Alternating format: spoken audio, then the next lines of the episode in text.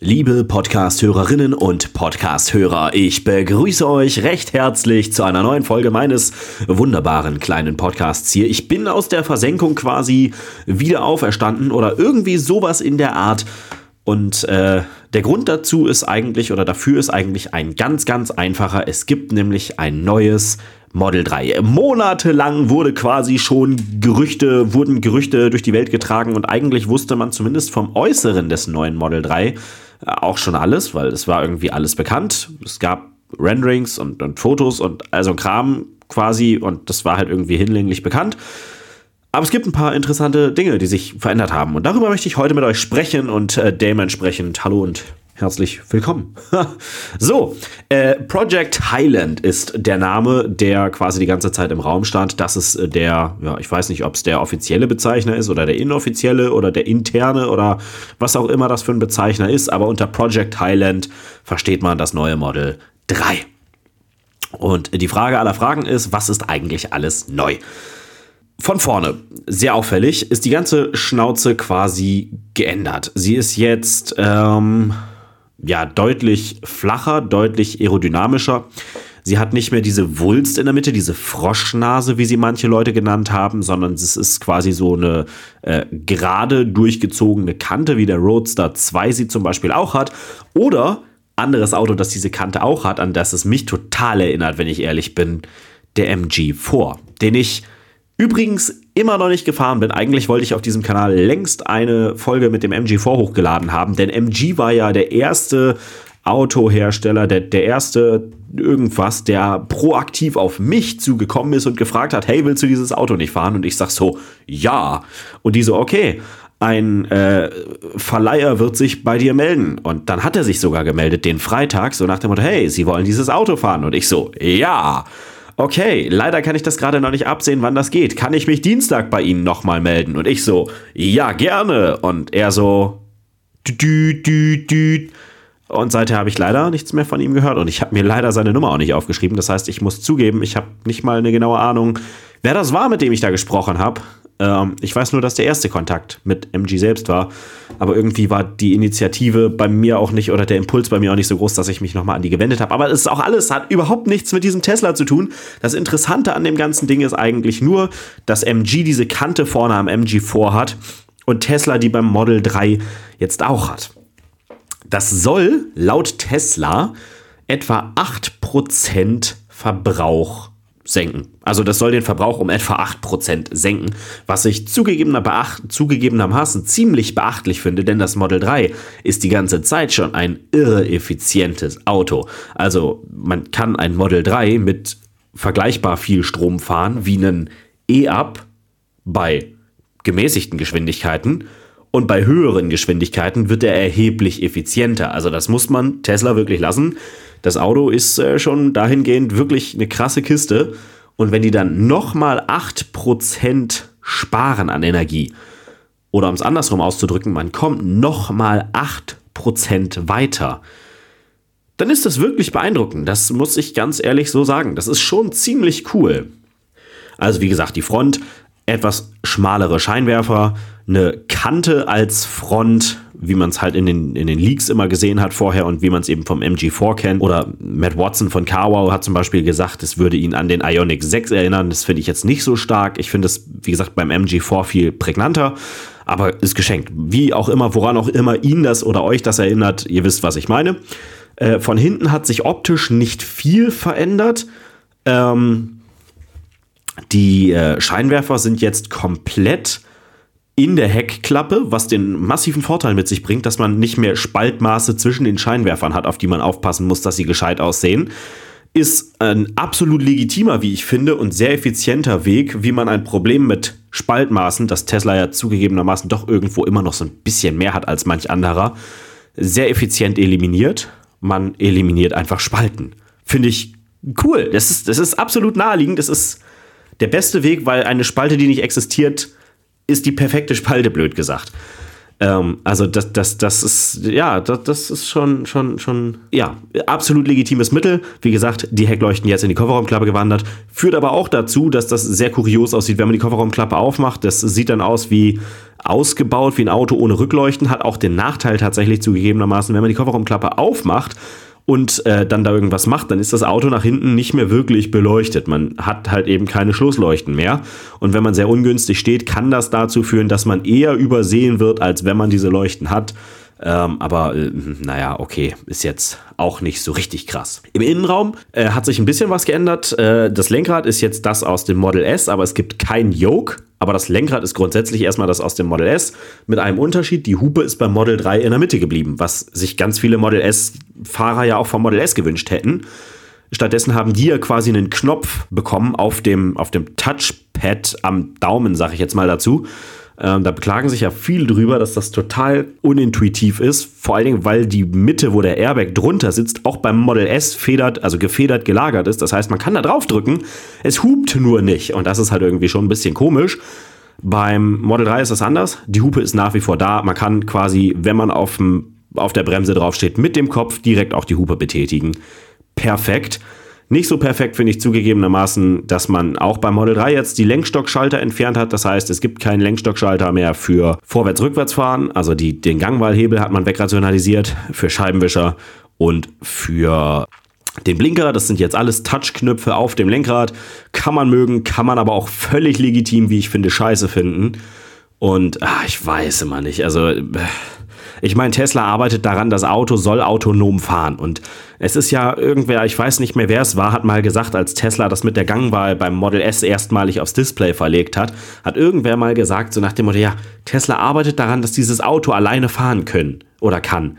Dann sollte dieses Auto auch alleine imstande sein oder im, alleine imstande zu entscheiden sein oder alleine entscheiden können, in welche Richtung man jetzt sinnvollerweise losfahren muss. Und es ist halt ein absolut legitimer Punkt, so, die arbeiten daran. Aber sie sind halt einfach noch lange nicht so weit, dass das Auto so frühzeitig erkennt, was ich als Fahrer gerade vorhabe, dass es für mich automatisch blinkt. Ganz abgesehen davon, dass dieses Feature softwareseitig noch gar nicht vorhanden ist, anders als die automatische Gangwahl. Die gibt es ja.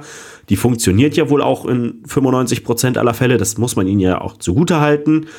Aber beim Blinken ist es halt nicht so, aber man hat halt einfach schon mal den Lenkstockschalter eliminiert, bevor man aber die Software auf dem Stand hat, dass das Auto das quasi eigentlich alleine macht und diese nur noch, die, die, die Schalter daneben nur noch Fallback sind. Boah, finde ich ja immer, ähm, naja, es ist halt ein bisschen Tesla. Das ist genauso wie der Scheibenwischerassistent. Wenn wir mal ganz ehrlich sind, der Fernlichtassistent, also der, der, Lichtassistent vom Tesla, ist bis heute scheiße. Keine Ahnung, wie es im Model 3 Highland ist, aber erfahrungsgemäß bei allen anderen Teslas ist der scheiße. Macht es Sinn, den Lenkstockschalter für die Beleuchtung zu entfernen? Nee. Der Scheibenwischerassistent ist zugegebenermaßen scheiße der versucht halt mit dem Scheibenwischer gegen Sonnenreflexionen im ungewaschenen Autostaub, der halt auf der Scheibe klebt, mit dem Scheibenwischer zu bekämpfen. Und das ergibt einfach überhaupt keinen Sinn. Macht es Sinn, den Scheibenwischer-Lenkstockschalter zu entfernen? Nee, also solange die Software das nicht wirklich gut macht und keine Ahnung, es kann natürlich sein, Tesla ist in Texas und in Kalifornien äh, hauptsächlich sitzen die, äh, da ist das Wetter ein ganz anderes als hier. Vielleicht haben die da so selten Regen, dass die das allesamt nicht stört mit dem fehlenden Lenkstockschalter, weil sie eh den quasi noch nie benutzt haben. So, Regenwischer, was ist das? Oder Scheibenwischer, was ist das? Aber das Auto wird ja auch in, auf Märkten verkauft, in denen äh, der Regen vielleicht doch etwas präsenter ist als in Kalifornien oder in Texas. Weiß ich nicht. Finde ich irgendwie alles ein bisschen, ein bisschen komisch, ist es schon, ne? So, dann gucken wir ein Stück weiter nach rechts und sehen ein großes Display. Das hat sich von seiner Abmessung, so wie ich das verstanden habe, nicht verändert. Es leuchtet jetzt aber heller, hat einen stärkeren Kontrast, eine geringere Reflexion. Also schon gute Eigenschaften für ein Display. Das ist schon mal eine gute Sache. Äh, Evolution statt Revolution ist manchmal ja auch eine ganz nette Sache. Und ähm, es ist auch nicht, so wie ich das verstanden habe, neigbar, so wie in Model S und X. Aber ehrlich gesagt, weiß ich nicht. Ich bin kein All-Day-Tesla-Driver. Aber äh, ich denke, das ist, das ist trotzdem hinzunehmen. Das ist schon ganz okay, denke ich mal. Ähm, was sich gar nicht verändert hat, ist die MCU. Da sitzt der gleiche Prozessor drin, die gleiche Grafikeinheit und so weiter wie bisher auch im Model 3. Da also tatsächlich schlicht und ergreifend keine Änderung, aber es ist so weit so okay, denke ich mal. Was sich an der Front auch noch getan hat, ist außer Designveränderungen am Armaturenbrett, so Evolution statt Revolution, dass man jetzt tatsächlich bei Tesla sogar eine ambiente Beleuchtung. Man mag es sich kaum vorstellen. Tesla-Fans die letzten 20 Jahre gefühlt, obwohl es Tesla noch gar nicht so lange gibt, immer für Tesla in die Bredouille reingehüpft, so frei nach dem Motto, nein, man braucht das nicht, alles Schnickschnack, muss man alles nur mitbezahlen, ist total unnötig, ambiente Beleuchtung, alles scheiße, will keiner haben und Tesla so, okay, lass es mal doch einbauen, das wollen wohl ganz schön viele haben. Das ist natürlich irgendwie wieder so eine Sache, ähm, es sind halt so diese ganzen vielen kleinen Sachen, die äh, jetzt irgendwie gefühlt dann vor allen Dingen den Altbestand an Model 3 Fahrzeugen doch irgendwo gewisserweise entwerten, weil die das einfach eben noch nicht haben. So, ähm, genau, das dazu. Also wie gesagt, Ambientebeleuchtung jetzt auch im Tesla Model 3 finde ich ist eine ziemlich schnieke Sache, weil ich finde Licht geil grundsätzlich. Also auch so zu Hause, überall hier und klein, da kleine Dekorlampen oder sowas finde ich total geil. Muss ich ja mal ganz ehrlich sagen. Und ich finde auch Ambientebeleuchtung im Auto ziemlich, ziemlich cool. Ähm, darüber hinaus gibt es neue Sitze. Jetzt tatsächlich nicht nur beheizt mit einer Sitzheizung, sondern jetzt auch tatsächlich belüftet, was sich extrem viele Menschen gewünscht haben in Bezug auf die ähm, veganen Ledersitze, wie Tesla sie ja nennt, oder veganes Leder, nennen sie es veganes Leder, was auch immer, wie auch immer sie es nennen. Es ist ja effektiv quasi veganes Leder oder das, was andere als veganes Leder bezeichnen. Und äh, die gibt es jetzt auch in belüftet, denn ich muss ganz ehrlich sagen, ähm, das sind in meinen Augen Sitze, auf denen man doch relativ schnell, relativ stark dazu tendiert zu schwitzen, also ich zumindest. Und äh, dementsprechend finde ich das eigentlich ganz sympathisch, wenn das künftig weniger der Fall ist. Und äh, diverse andere Hersteller, auch in der Preisklasse, in der sich das Tesla Model 3 aufhält, bieten das seit etlichen Jahren und äh, es ist einfach ein riesiges Komfortfeature und so wie Tesla das Model 3 aktuell am Markt preislich positioniert. Ja, preis-leistungsmäßig ist es super, aber es bietet halt verhältnismäßig viel Leistung, mehr Leistung als manche Leute benötigen, kostet dementsprechend auch ein Stück weit mehr als das Auto, das manche Leute oder viele Leute benötigen. Und wenn man aber so viel Geld für ein Auto ausgibt, dann möchte man halt vielleicht eben die Option auf einen belüfteten Sitz. Und das finde ich einen absolut legitimen Wunsch seitens Kunden. Und ich finde es auch absolut geil, dass Tesla das jetzt endlich macht. Ähm, was gibt es noch Neues im Innenraum? Es gibt im hinteren Bereich jetzt ein Display. Ähm, da denke ich mir im Gegensatz zur Ambientebeleuchtung, gut, kann man machen, muss man aber nicht, weil wenn wir mal ganz ehrlich sind, man bezahlt es mit mit dem Auto und Tesla hat immer gesagt, sie arbeiten daran, das Auto attraktiver und günstiger zu machen. Und ganz ehrlich, die Attraktivität steigt nicht wirklich dadurch. Ja, jetzt kann man hinten Netflix gucken während der Fahrt. Allerdings ist das halt von hinten quasi in der Mittelkonsole eingebaut und das ist halt schon eher tief, eher weit unten. Das ist jetzt nicht so eine richtig komfortable Langstreckenkopfhaltung und da dann äh, unterwegs auf der Autobahn einen Film zu gucken, weiß ich nicht. Mit Kindern kann man es vielleicht noch machen, so die sind da ja ein bisschen härter im Nehmen. Äh, ich muss aber ganz ehrlich sagen, ich als äh, Pseudo-Erwachsener, ich würde mir das ehrlich gesagt nicht antun wollen mit der Körperhaltung. Aber es muss natürlich am Ende des Tages irgendwie jeder selber wissen. Ich denke mir halt irgendwie auch Model 3, ja, tut jetzt vielleicht nicht unbedingt Not, dass man da hinten jetzt das Display hat. Bei Model S finde ich es okay. Das Model S ist ein extrem hochpreisiges äh, Fahrzeug. Da ist das im, im, niedrigen, niedrigen, sehr niedrigen Promillebereich äh, was dieses Display quasi noch an Kosten hinzufügt zu dem Auto. Beim Model 3, das ja preislich bei einem Drittel des Model S in etwa platziert ist, ist das halt schon, ja, weiß ich nicht, irgendwie eine ganz andere Nummer. Ich sage jetzt nicht, dass es schlecht ist und auch, dass man von da hinten seine eigene Klimazone komfortabel direkt über ein Touchscreen bedienen kann, ist natürlich irgendwie cool.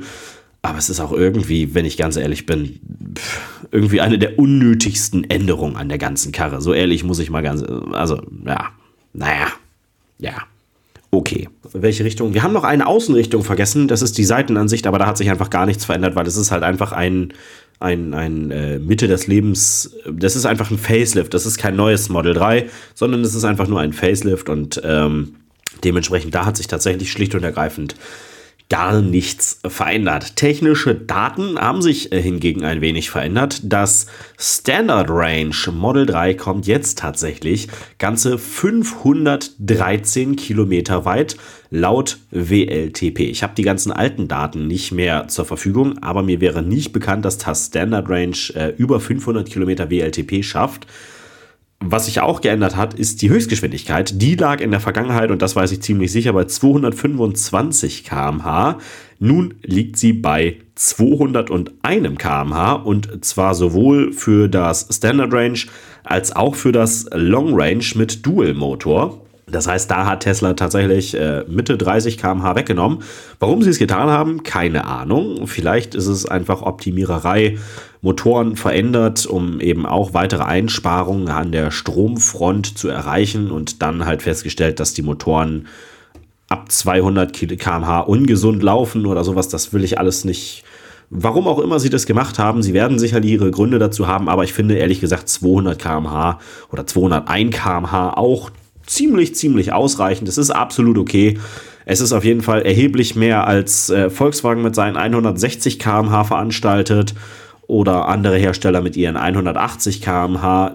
Ob man wirklich häufig schneller als 160 km/h, häufig, ich als Deutscher sage, ob man häufig schneller als 160 km/h fährt. Viele Ausländer würden die Frage stellen, ob man jemals in seinem Leben mit dem Auto schneller als 160 fahren wird. Äh, sei mal dahingestellt, aber ähm, manchmal gibt es die Situationen, in denen äh, ich zumindest durchaus äh, dem zugeneigt bin, etwas schneller auf der Autobahn unterwegs zu sein. Und äh, da ist es dann halt schön, wenn das Auto einen nicht noch viel weiter als nötig einengt. Ja, es ist natürlich manchmal schon so, dass man irgendwie auch ja quasi eine gewisse Reichweite, Reichweite sicherstellen muss. Thema ID3 ist ja bekannt. Aber äh, 200 finde ich, finde ich schon völlig angemessen für dieses Auto. Das ist, wenn es deutlich weniger geworden wäre, wäre es auch noch so eine Sache gewesen. 6,1 Sekunden auf 100 für das äh, Standard Range. 4,4 für das ähm, Max Range, wie heißt es denn? Äh, Long Range, long, maximale Reichweite mit Dual Motor, also war mal Long Range oder hieß früher mal Long Range.